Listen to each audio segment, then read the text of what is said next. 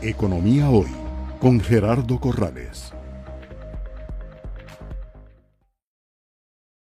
Adjunto un análisis de la cartera de banca de personas del Sistema Financiero Nacional a junio de este año, donde se puede observar del total de crédito del país qué porcentaje y qué saldo está colocado en créditos a personas, así como los saldos, el número de deudores, la deuda por deudor para cada uno de los productos personales, vivienda, tarjetas de crédito, crédito de consumo, vehículos, otros, eh, y las cifras tanto en miles de millones de colones como en millones de dólares, eh, los créditos totales, los créditos que están vigentes, los créditos atrasados, y lo que está en cobro judicial también por tipo de producto.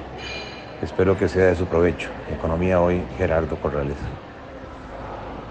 Economía Hoy, democratizando la educación financiera.